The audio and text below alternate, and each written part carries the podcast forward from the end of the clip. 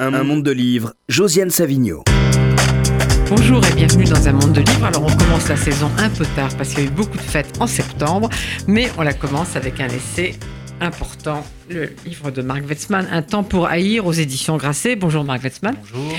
Mais je ne suis pas seule pour parler de ce livre avec Marc Wetzmann parce que comme tous les livres importants, c'est pas si facile d'en parler. Philippe Soler, c'est ici aussi. Bonjour Philippe Soler. Bonjour. Alors on sait que vous avez pris un abonnement à RCJ, mais là c'est un petit peu particulier. Vous n'avez pas écrit ce livre, vous n'avez pas publié ce livre, et vous êtes là comme lecteur. Raison de plus.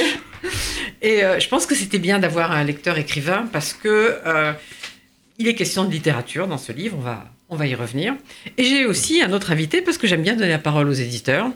Olivier Nora, bonjour. Bonjour. Alors, je pense que vous défendez tous les livres que vous publiez dans votre maison, ou au moins ceux qui sont aimés par vos éditeurs, parce que je ne vous vois pas non plus en dictateur qui, euh, qui décide que de ses propres choix, mais je sais que vous vous êtes engagé particulièrement personnellement sur ce livre, et que c'est un livre qui pose beaucoup de questions, donc c'est pas anodin de, de publier ce livre. Alors, je vais surtout essayer de vous laisser parler tous les trois, mais je voudrais quand même dire que euh, ce que je trouve particulièrement réussi dans le livre de Marc Wetzmann, c'est qu'il a su magistralement allier l'enquête, les témoignages et la réflexion sur les questions qui se posent en France aujourd'hui, ailleurs aussi d'ailleurs. J'en donne deux parce qu'elles sont, c'est les deux qui sont mentionnées tout de suite en quatrième de couverture. Comment la France est-elle devenue le pays d'Europe le plus ciblé par la terreur entre 2015 et 2016 pourquoi est-elle un des seuls à avoir échappé au populisme dans les urnes? Alors évidemment, je ne pense pas que dans le cadre de cette émission, on va y répondre, on va répondre à tout, mais euh, il faut se mettre en plongée dans ce livre. On en sort assez bousculé. Ça m'a pris deux jours, euh, Marc Westman le sait, quand j'ai eu les épreuves. Et on va s'attacher à certains points particuliers qui, j'espère, vous donneront envie d'en savoir plus. On sait que les auditeurs de RCJ lisent des livres et en achètent. Et donc, Marc Wetzmann, je voudrais d'abord que vous expliquiez un peu la jeunesse de ce livre, qui, si j'ai bien compris, commence par un travail que vous avez fait pour un magazine américain qui s'appelle Tablette. Tablet Magazine, oui, qui Ouais. est un site euh, américain, euh, juif américain. Et euh, en 2014, je suis allé les voir pour, pour leur proposer une série de reportages euh, sur la montée des, brutalités anti-juives euh, en France. On, sentait qu'il y avait quelque chose dans l'air. Il y avait la manifestation de janvier, euh, une manifestation d'extrême droite, jour de colère, avec des slogans antisémites pour la première fois depuis la Seconde Guerre mondiale en France, enfin à Paris. Et puis on sentait monter quelque chose et je savais que euh, la presse française, j'arriverais pas à proposer à la presse française une série de papiers de, de la taille dont je l'envisageais et comme je l'envisageais. Donc je suis allé les voir. Euh, J'ai écrit la série euh, pendant l'été 2014. Je suis allé voir trois jours avant le, massacre au musée juif de Bruxelles par coïncidence, donc j'ai commencé par là. Et puis euh, la série achevée, je pensais en rester là. Finalement, ça a débouché effectivement sur un, sur un projet de livre à la fois aux États-Unis et chez Grasset, qu'on a décidé de faire ensemble. Parce que Philippe Roth a lu vos, travaux et qu'il a trouvé qu'il fallait faire un livre. Oui, c'est ça. C'était sur la suggestion de Philippe Roth, effectivement. Et, euh, je pensais que j'aurais, je, je, ferais un petit livre. Je, pensais que j'avais, j'avais 150 000 signes pratiquement déjà écrits. C'était assez facile à boucler en, quelques mois. Euh, c'est pour ça que j'ai accepté de faire quelque chose qui, se- qui serait en deux langues. Et puis en janvier, les attentats, à Charlie Hebdo et à l'hypercacher euh, ont- sont, sont survenus. Et là, j'ai eu un problème. C'est-à-dire que euh, été comme tout le monde complètement désarçonné, euh, avec le sentiment supplémentaire d'avoir d'avoir intuitionné quelque chose euh, avec ces reportages, mais quoi exactement, c'était pas du tout évident parce que euh, c'est devenu une des questions récurrentes dans le livre. Comment est-ce qu'on passe de brutalité euh, spontanée qui vise essentiellement des juifs à des attentats politiques planifiés qui visent potentiellement tout le monde. Le lien n'est pas flagrant et, euh, et en fait, je je comprenais pas ce qui était en train de se passer dans le pays et une bonne partie des deux premières années que j'ai consacrées au livre a, a con- a consisté à essayer de comprendre ce qui se passait à mesure que je l'écrivais. En fait, il y a vraiment deux livres. C'est-à-dire que le livre américain n'est pas la traduction du livre français ou inversement. C'est deux livres différents. Oui. Parce que le point de vue, la manière, de, la manière d'aborder les choses est nécessairement différente. Oui, c'est deux narrations complètement différentes à partir du même matériau. Alors, je vais lire l'épigraphe du livre parce que c'est très intéressant puisque c'est Thomas Bernard. Les faits sont toujours des faits effrayants et nous n'avons pas le droit de les recouvrir de l'angoisse qu'ils nous donnent. Nous n'avons pas le droit de falsifier ainsi toute l'histoire, de transmettre toute cette histoire comme une histoire toujours falsifiée par nous, parce qu'on a l'habitude de falsifier l'histoire et de la transmettre sous la forme d'une histoire falsifiée, tout en sachant que l'histoire entière n'est qu'une histoire falsifiée, qui n'a jamais été transmise que sous la forme d'une histoire falsifiée. Alors Philippe Solers, je sais que vous êtes très sensible à la falsification de l'histoire qui a souvent cours, donc vous avez ouvert ce livre parce que vous regardez tout ce qui est publié, mais vous l'avez pas refermé, vous l'avez pas lâché, vous l'avez lu. Et quel a été votre premier sentiment en l'ayant refermé? Que j'avais lu un livre passionnant écrit par un écrivain et non pas par un journaliste, car c'est ça qui est le plus intéressant et le plus passionnant dans le livre de Weissmann. C'est un livre épais, passionnant, on tourne les pages sans arrêt. Pourquoi est-ce que c'est un livre qui dévoile quelque chose qui n'est pas aperçu en général en France? Et pourquoi cette histoire d'islamisme euh, terroriste euh, touche particulièrement la France. C'est un livre sur l'histoire de ce pays, notamment par exemple toute l'enquête très minutieuse et très bien écrite sur la, question de l'Algérie, de la guerre d'Algérie. Mais euh, c'est pas ça. J'entends sans arrêt sur les plateaux de télévision discuter de l'islam ceci, l'islam cela. Est-ce que les quartiers ne sont pas perdus? Est-ce que Saint-Denis va peu ressusciter? Etc. Ce sont des discussions abstraites. Euh, qui, pour, qui pourraient déboucher toujours sur la même chose, euh, approximativement. En revanche, le livre de Weizmann a ceci de tout à fait passionnant, c'est qu'il est rentré directement dans la tête des gens qui sont coranisés et qui pourraient être surcoranisés et comment qu'ils se parlent. Car ces gens-là parlent, ils s'envoient des SMS, ils sont constamment connectés. Une mère essaye de joindre son fils qui est parti en Irak. Et alors, je te supplie de me répondre, mon chéri. Non, maman, tout va bien, etc. On a, on a, on a l'impression que, justement, à propos des mères, des sœurs, etc., on rentre enfin dans l'intimité des HLM et dans l'intimité des ordinateurs et des portables. C'est-à-dire que ce sont des gens qui communiquent beaucoup. Et ce qu'ils disent est extraordinairement intéressant dans un français plus ou moins, plus ou moins audible, mais ça n'est pas l'intérêt. Ils y croient. Ils croient à quelque chose qui est la religion en question. Là, Weissmann insiste beaucoup et à juste titre, c'est-à-dire qu'il y a un paradis auquel on peut accéder tout simplement si on fait ce qu'il faut pour le gagner avec la mort de son propre corps. Alors, par exemple, là, euh, je, vais droit à ce qui m'a paru le plus, le plus étonnant, c'est la famille Mera. Mm-hmm. Uh, uh, uh, uh, Mohamed Merah, euh, c'est quand même illustré par un massacre antisémite, bien entendu, à forte connotation, l'école, etc. Bon. mais alors, il a un frère tout à fait étonnant, Abdelkader Merah, parce qu'Abdelkader Merah pense que son frère est au paradis, et il en discute avec leur mère, et qui est un personnage extraordinaire, Zulika. Zulika, Zulika, je, je n'oublie pas la sœur Asna, qui communique beaucoup aussi. Et donc c'est ça qui est intéressant, parce que vous n'entendez jamais parler de ça sur les plateaux de télévision. Comment est-ce qu'elles se parlent, ces femmes? Comment elles parlent à leurs fils, etc. Elles, sont absolument dans le coup. Oui, dit Abdelkader Mera, sa mère, il est Mohamed, le chéri, il est, il est au paradis. Et il fait même des choses honteuses avec les houris. Et les houris, vous savez ce que c'est? Ce sont les vierges que vous gagnez si vous vous faites exploser d'une façon convenable. Donc, par conséquent, pourquoi, Weissmann, dites-moi, pourquoi vous dites que le vrai monstre dans tout ça, vous l'avez vu, Enfin, vous l'avez étudié de plus près. Pourquoi c'est la mère Dans la famille Mera Oui. Euh, bah, c'est, elle, elle apparaît comme. euh, d'abord parce que euh, tout est à double sens hein, euh, dans, ce- dans, dans ce qu'ils se disent. Ils, parlent de Mohamed Mera comme le chéri, le fils heureux, le fils, le fils glorifié.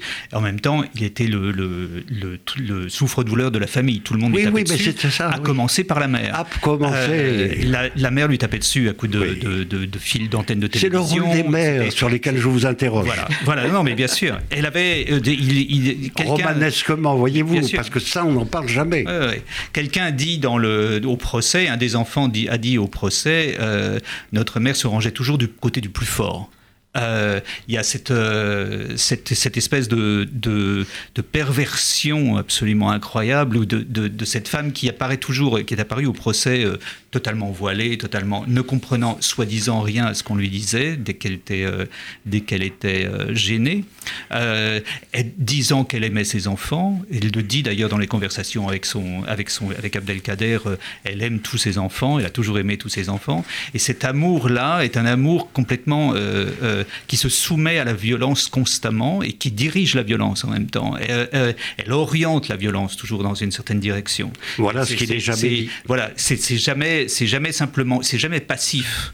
Euh, Il y a quelque chose qui est indiqué, il y a une sorte de, de, de, de mélange d'amour et de violence et qui, qui donne une direction. Je rappelle que le titre du livre, c'est Un temps pour haïr, et que donc il s'agit d'un livre sur la haine mortelle, Tout à fait, tout à hein, fait. qui est, euh, va pointer cette transmission de la haine, la haine. maternelle. Par les mères. Oui. Euh, par les mères, absolument. À travers, euh, enfin, je dis, je généralise là, mais euh, les, les- cette mère-là, en tout cas, joue un rôle fondamental quand, quand l'un des fils ramène à la maison une, une française d'origine catholique, la mère immédiatement la traite de sale juive. Euh, parce qu'elle est l'étrangère qui, qui est introduite dans la maison, donc elle est forcément juive. Et, euh, donc il y a tout, cette, tout ce, ce discours de haine qui est véhiculé par la, par la mère sous couvert de, euh, euh, de victimisation. C'est-à-dire qu'elle est victime elle-même. Elle se fait taper dessus par son mari, elle se fait taper dessus par ses fils successivement le- le- l'aîné puis puis l'un des des cadets et c'est quelque chose qu'elle accepte euh, constamment tout en, tout en reproduisant elle-même cette violence. Mais elle ne fait pas que l'accepter, elle la, elle la met en mots en quelque sorte. Elle, la, elle, la, elle lui donne une direction. Euh, et en même temps, on se rend compte dans les audiences que soudainement autre chose apparaît. C'est-à-dire que la, bonne musulmane euh, euh, voilée qui, entraîne ses enfants vers l'islam, soudainement apparaît comme une espèce de mère maquerelle qui prend le fric. Il y, a- des discussions sur l'argent qui a été collecté pour la famille Mera après la mort de Mohamed Mera dans la cité. Apparemment, il y a des, des, des gens se sont cotisés pour aider les Mera. Et on ne sait pas, euh, quand on écoute les conversations, on ne sait pas où est passé cet argent. Elle menace sa belle-fille de la dénoncer à la police et de révéler tout ce qu'elle sait. On ne sait pas ce qu'elle sait, mais elle menace de révéler ce qu'elle sait si elle ne récupère pas l'argent. Donc soudainement, autre chose apparaît, quelque chose de beaucoup plus mafieux qui vient se surajouter à la dimension intime et à la dimension euh, religieuse. Voilà, c'est très concret. C'est très, c'est très, oui. Et Olivier Nora, donc vous avez encouragé Marv Wetzmann pour ce, pour ce long travail, mais vous l'avez lu une fois terminé. Donc je vous pose la même question qu'à Solers. Quand vous, êtes- quand vous avez refermé le, le livre, qui était un manuscrit sans doute à, Oui, à ce moment-là, oui. qu'est-ce qu'est-ce que vous avez pensé? J'ai été épaté. euh, j'ai été épaté à la fois par la, par la matière et par la manière. C'est-à-dire, bon, le sujet, il est complexe, il est intéressant et en fait, on s'y, euh, on s'y intéresse assez peu. C'est-à-dire, comment est-ce que la France coche des cases aussi particulières? Premier théâtre de la violence euh, radicale. Premier laboratoire, nous sommes ceux qui ont envoyé le plus de nos fils, si j'ose dire, au djihad. Premier théâtre de la violence antisémite et meurtrière en Europe. Et néanmoins, étrangement résistant pour l'heure encore euh, au, po- au populisme dans les urnes. Ce sont des cases très, très particulières. Et donc, déjà, ce sujet-là nous sort un tout petit peu des débats assez convenus, ou pas convenus, mais en tout cas qu'on entend depuis longtemps sur, euh, en gros, est-ce qu'il s'agit de la radicalisation de l'islam version roi ou euh, de, Ben, on va en de- parler, de justement. l'islamisation de la radicalité, bon, etc. Enfin, voilà. Non, radicalisation de l'islam version Keppel ou islamisation de la radicalisation roi, etc. Bon, donc ça, c'était un débat euh, où, où en fait on a le sentiment que c'est un peu des deux et donc on n'arrive pas à dépasser ce, ce, ce Ah mais si, Marc Westman y arrive. Et eh bien justement, je trouve que là, on rentre dans une autre dimension, qui est une dimension dans laquelle il y a en effet la puissance de l'essai, la dimension très, très forte de la littérature, Philippe l'a dit, et une dimension d'enquête où on a accès à des documents qu'on n'a jamais eus. C'est-à-dire on a vraiment l'impression d'une sorte de, psychopathologie du djihad, comme on n'y a jamais eu accès, et par des éléments très très concrets d'enquête donc ça, je pense qu'on sera amené à, y revenir. Parce que Philippe Scheller, c'est aller directement à Mohamed Merah, qui est vers la fin du, livre. on va remonter un peu la, remonter un peu la pente. Donc, Marc Westphal, on voit que ce livre vous a pris beaucoup de beaucoup d'années. Il est très construit, très structuré. Trois livres. Livre 1, La recherche de l'authenticité. Livre 2, L'énergie pour tuer. Et livre 3, Kadish. Et comme l'a souligné Olivier Nora, en fait, vous commencez par raconter trois histoires de radicalisation. Mhm. Et vous combattez, au fond, les thèses d'Olivier Roy, disant que la radicalisation islamique n'est qu'une radicalisation communaux due euh, à des facteurs socio-économiques et euh, au rejet d'une communauté par, euh, par la nation ou par une autre, ou à la crise de la modernité. Et vous, combattez ça. Je, je, combats ça, oui. Je, commence le livre avec des histoires de convertis, plus, plus exactement. C'est pas seulement mm. de la radicalisation, c'est vraiment la conversion. Parce que je pense que, je suis parti de l'idée qu'il y avait deux, deux modes d'accès à l'islamisme très différents selon qu'on aborde les, convertis ou selon qu'on aborde les gens qui sont issus de culture musulmane. Euh, ce qui n'est pas flagrant quand on écoute Olivier Roy et quand on écoute euh, Dounia Bouzard, euh, qui est son, son, élève et qui a été longtemps l'interlocuteur exclusif des pouvoirs publics en matière de radicalisation. Parce que l'idée, c'était de tout rabattre sur la démarche des convertis pour dire finalement, il euh, n'y a pas de spécificité à l'islam, ce n'est qu'une, c'est, une démarche sectaire. Ils se convertissent à l'islam comme ils pourraient se convertir à la secte Moon ou, euh, on ne sait pas quoi. Et, euh, et, quand on étudie, quand on regarde comment fonctionnent les, les conversions, vraiment, on se rend compte que ces conversions font appel à un imaginaire, et c'est la première partie du livre, à un imaginaire français sur l'authenticité, qui remonte très loin l'authenticité. Comment, à un moment donné, l'islam, l'Orient, est devenu la, la source d'une quête de l'authenticité contre les mensonges, entre guillemets, de l'Occident, de la modernité. Et c'est la première partie, raconte sa part de, des convertis pour essayer de raconter cette histoire et remonter donc aux sources de cette quête d'authenticité et de cette crise de la modernité qui commence avec par coïncidence, la conquête de l'Algérie en 1830. Mais alors, justement, attendez, oui, allez-y. Ce qui m'a beaucoup impressionné, c'est que vous remontez sur un problème très français, qui est, euh, au fond, euh, une faiblesse à comprendre tout ça. Euh, pourquoi? Parce que il y a une séduction. parce que tous ces braves gens épouvantables recherchent quoi? La pureté. Mhm, vous attaquez Genet d'une façon très juste, à mon avis. Attendez, je finis tout de suite. C'est-à-dire le, le, mal, le mal en, fonction d'une recherche de la pureté, trouve quand même de la sympathie chez les intellectuels ou chez, enfin, chez les journalistes. Il y a quand même quelque chose. Oui, c'est pas leur, c'est pas vrai, bon, parce qu'il y a des conditions sociales. Pas du tout. C'est très religieux et c'est un, c'est une recherche de pureté. Voilà.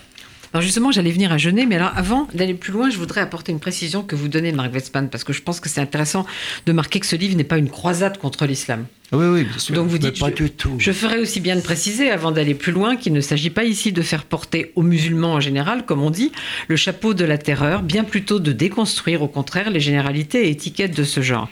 Tâche ardue vu le caractère inflammable du sujet, mais aussi peut-être bien pour des raisons intrinsèques au processus terroriste, dont l'un des effets consiste à brouiller tout sens des proportions. Alors Jean Genet, donc Jean Genet, justement, on va en parler. Donc, Mark Wetzman venait de parler de la situation américaine, l'année où Donald Trump entre au pouvoir.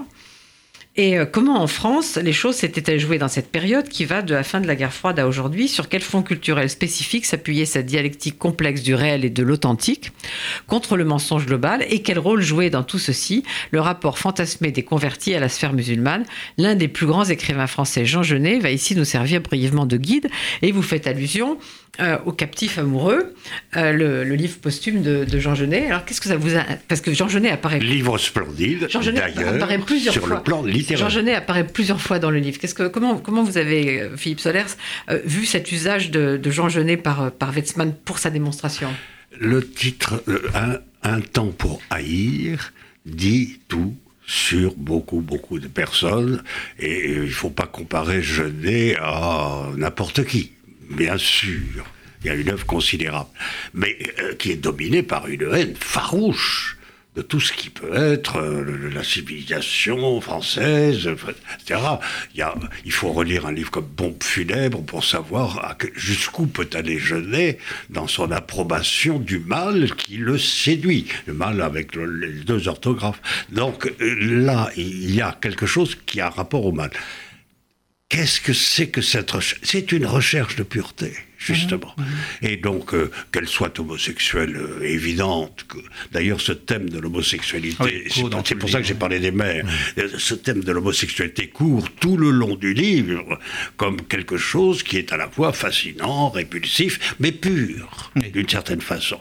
Bon, jamais le marquis de Sade ne vous parle de, son obsession de la pureté. Pas plus que Georges, pas plus que Georges Bataille, par ailleurs, mais qui sont de très grands écrivains aussi. et jamais vous ne les envoyez entonner un, sermon sur la pureté qu'ils obtiendraient dans des bouges et des orgies effroyables. En revanche, si vous prenez un captif amoureux, qui est un très beau livre, parce qu'avec tout le talent de c'est c'est vraiment un très grand écrivain, vous avez ça, c'est-à-dire le fait qu'en effet, les corps qui vont jusqu'au bout du sacrifice incarnent une sorte de pureté séduisante, ultra séduisante. Pour Genet, de même qu'il a il était très séduit par des miliciens. C'est pour ça que l'histoire de France se continue à travers ce livre. Vous avez à la fois, mon Dieu, enfin, vous avez l'affaire Dreyfus, vous avez, euh, vous avez le euh, Vichy, la collaboration, vous avez la guerre d'Algérie, voilà, tout ça. Dans tout ça, qu'est-ce qui sinue? Eh bien, une sorte de, de- de non d'aveuglement par rapport au mal. Nous sommes ici, avec ce livre, un temps pour haïr, pour aller un peu plus loin dans le fait que le mal existe et qu'on peut le rencontrer et qu'il soit stupide, borné, fanatique, peu importe. Il faut voir comment c'est transmis par aveuglement parce qu'il n'y a pas de mal. Il faudrait, il faudrait qu'il y ait du bien. Eh bien, dès qu'on commence à prêcher le bien, on, on couvre le mal. Et Marc Wetzmann, tout à l'heure, Olivier Nora faisait allusion à d'un côté Olivier Roy, d'un autre Gilles Kepel. Mais au fond, vous n'êtes ni d'un côté ni de l'autre. Vous essayez de dépasser ces deux. J'essaie de me deux- placer ailleurs. Oui. Euh, et sur la, sur, euh, pour revenir à cette histoire de, de Genet, cette fascination pour une sorte de, de pureté, effectivement, euh, le, le, euh, quelque- à un moment donné, il se met en place en France une narration selon laquelle l'Orient euh, et l'islam va servir de- de contrepoint et même d'alternative à la crise des Lumières et à la crise moderne euh, qui devient insupportable pour, pour, euh, pour, le, pour certaines couches dans, dans le pays. Euh, c'est pas une question di- directement politique, cette recherche de pureté. On la trouve à l'extrême gauche, on la trouve à l'extrême droite. Elle défie les catégories politiques. C'est vraiment une, c'est vraiment une catégorie euh, existentielle. Et métaphysique. Et métaphysique, absolument. Et c'est pour ça qu'on retrouve aujourd'hui, depuis 2015, des gens de tout horizon, d'extrême gauche, euh, je cite Virginie Despentes à un moment donné, ou de droite dure comme euh, Éric Zemmour, qui se retrouvent à, à faire une sorte d'éloge étrange des frères Kouachi, par exemple, après, le massacre de, Charlie Hebdo. Virginie, parle de son, Virginie Despentes parle de son amour pour les frères Kouachi. Éric Zemmour parle de son respect, voire de son admiration pour eux. Euh, Jean-Marc Rouillant fait des déclarations qui vont dans le même sens. Il y a, il y a cette idée que... euh, parce qu'ils ne sont pas intégrés, justement parce qu'ils sont marginalisés, parce qu'ils viennent d'une culture en apparence autre, ils, sont, ils ont une authenticité dont nous, entre guillemets, c'est-à-dire euh, occidentaux civilisés, ne sommes plus capables. Et cette authenticité se traduit notamment par la violence et par le refus des femmes. hein. Et ça vient d'une euh, tradition de gauche que vous mettez en scène Mmh, de oui. façon très remarquable, à savoir la- l'anarchie Proudhon, euh, Oui. Enfantin, etc. Oui, oui. C'est-à-dire que c'est une vieille histoire. La tradition des L'antisémitisme de gauche, il faut quand même mettre un peu le doigt là-dessus. On va le remettre. Mais alors, moi, j'aime pas beaucoup parler en termes de génération, mais je vais le faire quand même, parce que Olivier Nora, Marc Westman et vous, vous avez à peu près le même âge. Et je voudrais vous faire réagir à un passage du livre. Donc, euh, Marc Westman vient de parler des années 80, puis il écrit puis au milieu de, au début de la décennie suivante, alors que la crise frappait, une petite troupe d'hommes jeunes et ressentimenteux commença d'émerger dans le monde culturel. Michel Houellebecq, bien sûr, le premier d'entre eux et de loin le plus significatif. Mais aussi, pour les nommer sans souci de talent, Alain Soral, Éric Zemmour, Michel Onfray et bien entendu les très nombreux néo-situationnistes. Ma génération. J'ai le regret de le dire. Ça vous inspire quoi, Olivier Nora? Oui, Là, pour le coup, je pense que c'est quand même un, effet de, rapport. Enfin, si on détaille euh, les écrits et les personnes de chacun de ceux que Marc cite, je ne pense pas que ce soit ni les mêmes pensées, ni les mêmes... Euh, voilà, bon, c'est un effet de génération, certes. Ce sont des gens euh, qu'il qualifie d'antimodernes. Maintenant, je ne pense pas que l'antimodernité en tant que telle conduise forcément au fanatisme. Ah oui, c'est une, autre discussion. Euh, non, je, cite ces gens-là parce qu'il me semble qu'il y a. Le, point commun, c'est la colère et même une espèce de, fureur, voire une haine.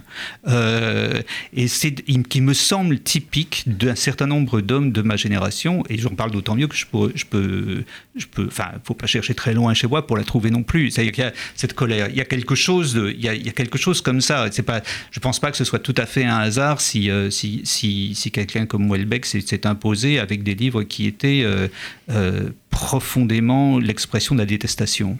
Euh, ça ne signifie pas que tous ces gens-là sont des Mais de la haine de... soi aussi. Et de, haine de soi, non, mais bien sûr. Mais ça ne signifie pas nécessairement que tous ces gens-là sont des, sont des djihadistes en puissance. Mais ils expriment quelque chose d'un climat qui autorise euh, l'expression de la violence et une certaine compréhension de la violence, euh, et de la violence et de la haine. Philippe Soler, je vais dire. Et je, on retrouve Welbeck dans, Valeurs, dans Valeurs Actuelles. aujourd'hui. Oui. Qui, qui, déclare, qui déclare, il faut le dire, qui déclare Je suis prêt à voter pour n'importe qui qui prendra euh, la sortie de, de l'Europe et la sortie de l'OTAN oui, oui, il, il dit où il est. Mais Philippe Serre, je vais dire la ça n'a rien d'étonnant. Je vais hein. la suite de ce, de ce paragraphe. Je voudrais que vous entendiez ça. Tous s'est prouvé comme donc ça suit ce que je viens de, de citer. Hein. Tous s'est prouvé comme les oubliés de la fête. Tous dénonçaient cette narration globale qui se mettait en place depuis la chute du mur et prenait la fin de l'apartheid, la paix au Moyen-Orient et la démocratie en Chine. C'est-à-dire cette culture du faux, soulignée par Wetzmann, comme disent d'une même voix Sébastien Lapac et le théoricien du situationnisme Guy Debord, culture du faux dont en France la au pouvoir 15 années durant avait fini par devenir une espèce de symbole. Philippe Soler, ça vous inspire quoi? Weissmann est un peu emporté parce que c'est le seul reproche que je lui ferai parfois, c'est qu'il mélange des noms extrêmement différents dans la performance, parce que de même qu'il n'y a pratiquement aucun rapport, sauf l'essentiel peut-être, entre Genet et Zemmour. De même, je ne vois pas en quoi Guy Debord, qui est un très très merveilleux écrivain, qui, a décrit la société où nous sommes désormais, au-delà de ses prévisions, qu'il a appelé la société du spectacle, bon, euh, pourrait être comparé à un journaliste qui, euh, bon, euh, assez, assez moyen par ailleurs. la société du spectacle, c'est ça peut-être quand même le problème, parce que nous avons eu l'élection d'un virtuose du spectacle qui est désormais président de la République, grâce à Mimi, euh, dont je vous recommande le, livre, chez Grasset. Voilà un éditeur, un éditeur qui est ici et qui sait très bien ce qu'il fait. En même temps, Weissman et Mimi, c'est parfait. ne publie pas. Donc, attendez une minute. Olivier Nora ne publie pas Mimi Marchand, il publie euh, une, enquête, une enquête, de journaliste sur Mimi Marchand, que, je vous recommande aussi parce que ça doit être quand même, c'est quand même assez extraordinaire comme histoire. Le spectacle, ça s'organise. Euh, oui, non, mais ce que j'essaye de pointer dans, cette, euh, dans ce passage, c'est un climat particulier qui se met en place, à mon avis, euh, à la fin des années 80, c'est-à-dire vraiment à la chute du mur, au moment de la chute du mur et, dans, la, dans la décennie qui suit la fin des idéologies. A, c'est moins de bord, en l'occurrence, qui me, ma cible, que l'utilisation qu'on en fait dans cette décennie-là. C'est-à-dire que le, le Philippe Meuret aussi se réclame de Guy Debord, tout le monde se met à se réclamer de Guy Debord et de la dénonciation du faux. Et je cite Sébastien Lapac parce que euh, dans son éloge de, du, colonel Beltrame dans le Figaro, il passe, il, il, lui aussi dénonce la société du faux contre laquelle Beltrame se serait dressé par son sacrifice gratuit de chevalier héroïque, et il retrouve instinctivement en écrivant ça la logique du djihad alors qu'il fait l'éloge. Donc il y a quelque chose comme ça de, de, d'une, qui, qui s'est mis en place, une sorte d'amertume. Enfin, se sacrifier en, perdant sa vie pour sauver celle des autres, c'est pas tout à fait pareil que, euh, que, que se sacrifier pour aller au paradis en tuant les autres. Sébastien, Lapac, Sébastien Lapac parle de sacrifice gratuit. Il le fait, et c'était une expression, je n'ai pas la, toute la citation en tête, elle est dans le livre, mais c'est une citation très intéressante parce qu'il spécule sur les raisons pour lesquelles le, colonel Beltram a accepté de se sacrifier et il tire cette spéculation dans, un, dans une direction bien précise. On ne sait rien des raisons pour lesquelles exactement, la pureté, exactement, la pureté, la pureté, contre la société du faux. Et c'est ça que j'essaye de pointer. Et c'est quelque chose qui s'est mis en place, à mon avis, au début des années 90, non seulement dans les milieux d'extrême gauche, mais aussi dans certains milieux proches de la nouvelle droite. Euh, Alain de Benoît, là on saute à pieds joints sur toute la partie de la tenaille d'extrême droite. Hein. Alain de Benoît, Douguin. C'est formidable tout le passage sur Douguin. Voilà, c'est dans les années 90 que, cette, que, cette, que ça s'est... Que, ça euh, que le piège se referme, que, les deux mâchoires du piège se C'est-à-dire qu'au début des années 90, on a un double discours qui s'est mis en place. D'un côté, celui des islamistes qui arrivaient en France à ce moment-là, beaucoup venant d'Algérie, euh, fuyant la guerre civile euh, qu'ils avaient eux-mêmes enclenchée, et de l'autre, sur les ruines de la guerre froide, le, discours de la nouvelle droite et de ce qu'on a fini par appeler les, les rouges-bruns, euh, qui s'inspiraient eux aussi de la dénonciation de l'hypocrisie de l'Occident, euh, avec, des, avec des références comme Alain Benoît qui soutenait l'islam politique, ce qu'on oublie toujours, mais qu'il faut rappeler. Il y a des écrits d'Alain de Benoît soutenant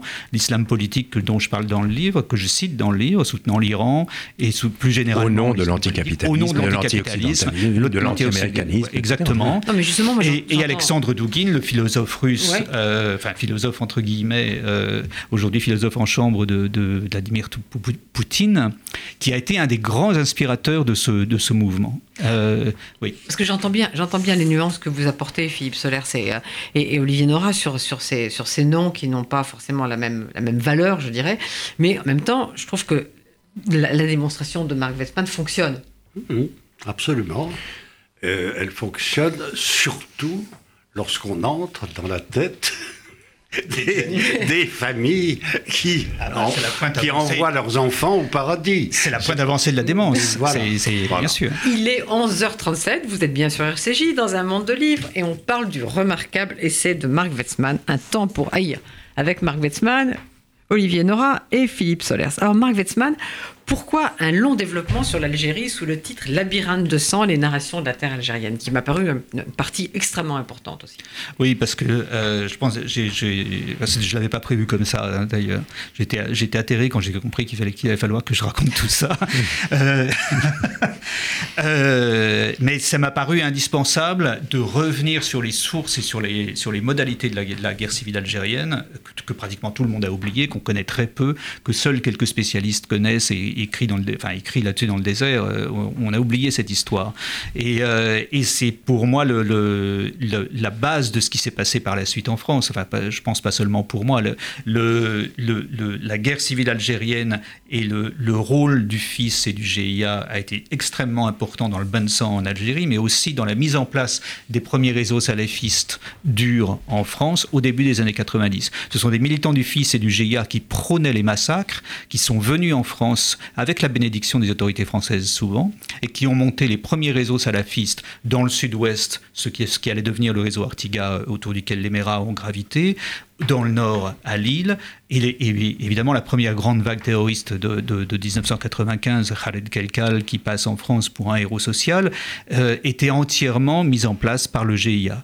Alors, ça, ça me semblait intéressant à rappeler parce que, d'une part, la quasi-totalité des, terroristes d'aujourd'hui, à commencer par les frères Kouachi, ont, eu pour mentor des gens liés au FIS et au GIA qu'ils ont rencontrés dans les prisons françaises. Ou, ailleurs, ou, ou, dans, les, ou dans les cités. Euh, et d'autre part, euh, c'est aussi à cette époque que s'est mis en place le discours dont on souffre terriblement aujourd'hui, c'est-à-dire la fameuse théorie du qui tu qui, cette idée selon laquelle finalement les, les islamistes n'étaient pas responsables des violences, mais qu'ils étaient manipulés par le, par le, par le, le pouvoir, algérien, oui. et que donc ils étaient la vérité du peuple algérien. En réalité, ils étaient le, le, le peuple algérien authentique réprimé par le, par le, par le pouvoir. Euh, donc je, je, discute cette thèse euh, en détail dans le livre parce que c'est un, c'est, un labyrinthe, la situation algérienne. Effectivement, tout le monde manipule tout le monde. Il est très difficile de s'y retrouver. Mais c'est très important d'essayer de, d'essayer de le faire quand même parce que c'est là que c'est mis en place, c'est à ce moment-là que c'est mis en place non seulement, d'une part, les réseaux de la violence, euh, la révolution salafiste de l'islam de France, mais aussi le déni de, de la violence euh, à ce moment-là, et en particulier dans la presse de gauche. Laquelle, la, laquelle s'enracinait dans la culpabilité du colonialisme. Dans la culpabilité du colonialisme. Encore une fois, une affaire algérienne, si je veux dire. Fait, Donc l'Algérie, elle joue la double peine. Oui, il, y a, oui, il, y a, oui. il, y a la, il y a la scène primitive, et puis il y a, la guerre civile. Oui, et la scène primitive génère la culpabilité coloniale, euh, en France notamment, et, et, et singulièrement en France. Et puis ensuite, vous montrez comment. Voilà. Et puis, et d'autre part, enfin, l'autre point, après je, après je m'arrête, mais l'autre point, c'est qu'on comprend quand on regarde la situation algérienne et même l'histoire de la, de, de, de la colonisation, à quel point on raisonne aujourd'hui avec des mots dont on ne connaît pas le sens. Euh, par exemple, toute cette histoire d'islamophobie, on se rend compte, je raconte l'histoire d'Ismaïl Urbain et l'histoire du, formidable, fameux formidable biographie là aussi. Personnage dont on ignorait tout. Moi, j'ignorais tout en commençant voilà, le livre. Voilà. J'ai découvert en écrivant le livre. Euh, Ismaïl Urbain était le conseiller pour les affaires orientales de, de Napoléon III. C'est donc un, un Saint-Simonien euh, au départ, un utopiste socialiste, et euh, en, lui aussi en quête de pureté, qui se convertit à l'islam. Et on oublie toujours que le statut personnel musulman, qui est la mesure phare par laquelle les musulmans vont se retrouver privés de droits civiques en Algérie pendant la colonisation, est inspiré par un musulman.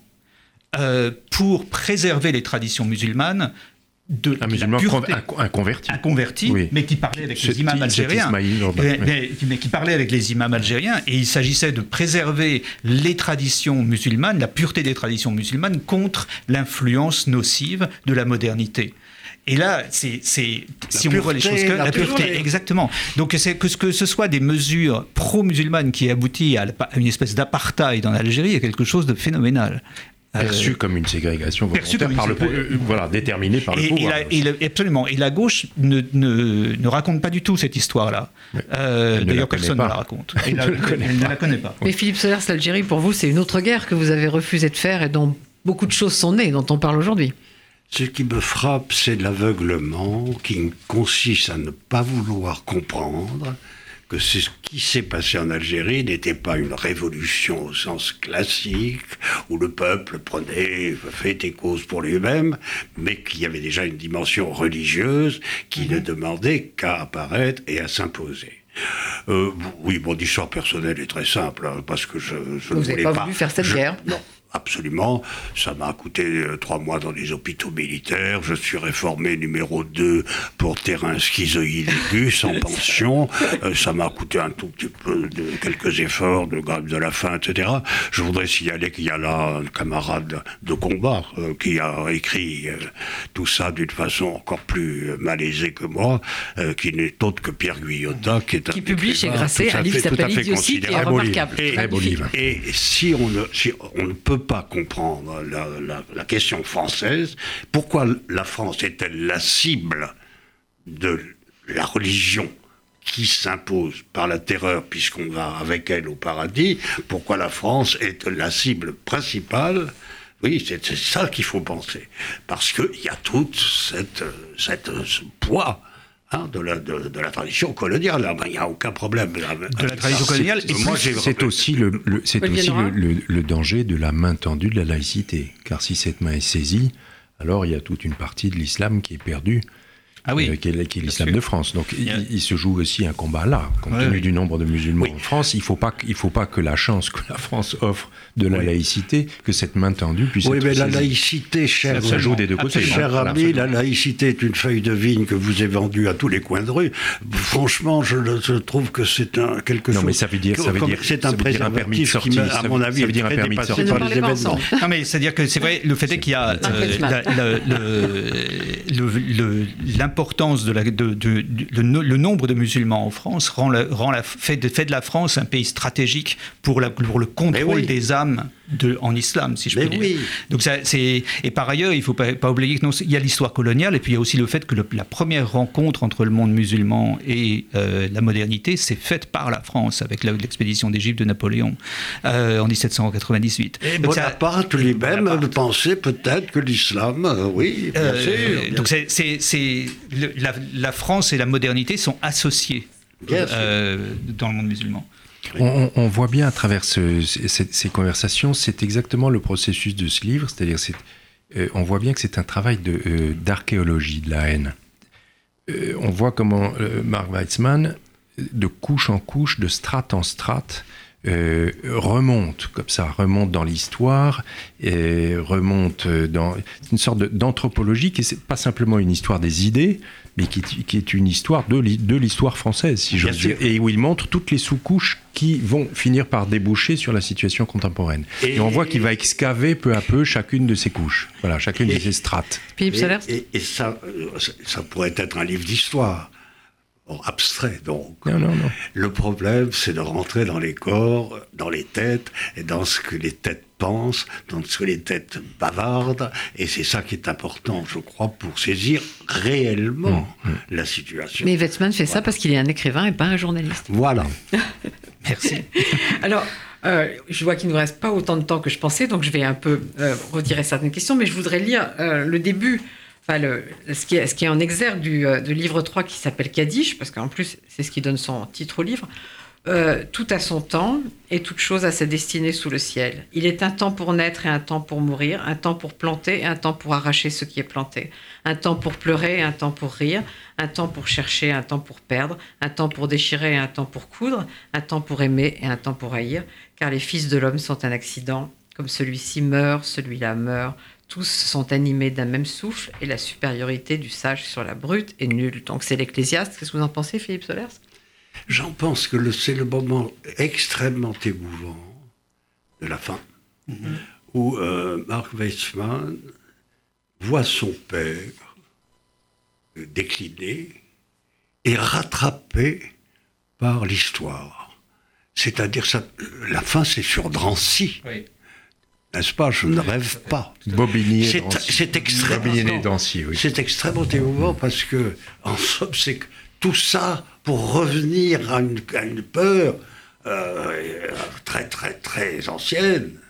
Parce que si à nouveau c'est mort aux Juifs, alors qu'on alors qu'on était euh, à Drancy, euh, devant le, le lycée Janson de Sailly, Oui, oui, etc. oui. Racontez Oui, je ça. raconte- je raconte Et que- je trouve ça très émouvant parce que à ce moment-là, c'est Marc Weissman qui s'appelle Marc Weissman qui, qui parle de sa situation par rapport à la mort de son père. Et donc voilà. Oui, le- le- je raconte que mon père euh, et son frère d'ailleurs euh, allaient au lycée Chausson de Sailly dans les années 30. Et effectivement, ils s'étaient confrontés aux militants de l'Action française qui, euh, parce qu'on appelait, parce- en raison du nombre de- de- d'élèves juifs au lycée Janson de Sailly, euh, se massaient devant les portes, se retrouvaient devant les portes pour crier euh, soit mort aux juifs ou soit euh, juif, la France n'est pas à toi. C'est-à-dire le même slogan qu'on a entendu en janvier euh, 2014 dans les rues de Paris. Et, quand, en 2004, le, wagon des, commémorations de Drancy a été brûlé, on n'a jamais su par qui. Enfin, il y a eu une tentative d'incendie, on a retrouvé un tract signé Ben Laden et une croix gammée sur le wagon. Et mon père a été considérablement choqué par ça. C'est la première fois qu'il se mettait à parler de, de, la guerre et, de, et du fait que son propre père s'était retrouvé à Drancy. Et, euh, et, en même temps, il avait 80 ans, il pouvait 80, je sais plus, oui 80 ans, il, pouvait, il, était, il était en mauvaise condition physique, il ne pouvait pas décemment vouloir euh, militer contre le retour du nazisme. Il a quand même voulu essayer de monter une troupe amateur, et heureusement, il est mort avant, avant d'aller errer dans les rues de Bobigny et de Drancy à la tête d'une troupe de théâtre amateur pour lutter contre le retour du fascisme. C'est ce que je raconte à la fin du livre. Je raconte son déclin au moment où la haine fait retour, effectivement, et une une haine qui peut être aussi bien euh, islamiste, puisque c'est elle qui tue, mais qui est, qui, est, qui est permise et autorisée par un impensé français. Olivier Nora, un dernier mot pour qu'on puisse, que tout le monde aille lire ce livre. Bon, euh, déjà, je pense que ce qu'on en a dit euh, quand même fait réfléchir. peut-être si pour ceux qui, des, auditeurs qui auraient le sentiment que tout ça est un peu décousu, sachez que l'ensemble converge méthodiquement, euh, selon une méthode qui, encore une fois, passe par des mots de la littérature, hein, mais converge méthodiquement vers une tenaille finale où on comprend que finalement, on a une gamme chromatique assez. On comprend pas bien la, gamme chromatique contemporaine dans laquelle le, rouge et le brun peuvent déboucher sur du vert et du noir. Voilà. Philippe Solers Moi, le mot que je retiens, surtout, c'est le type qui était en action à l'hypercachère, qui a dit, qui a dit euh, nous adorons la mort autant que vous adorez la vie.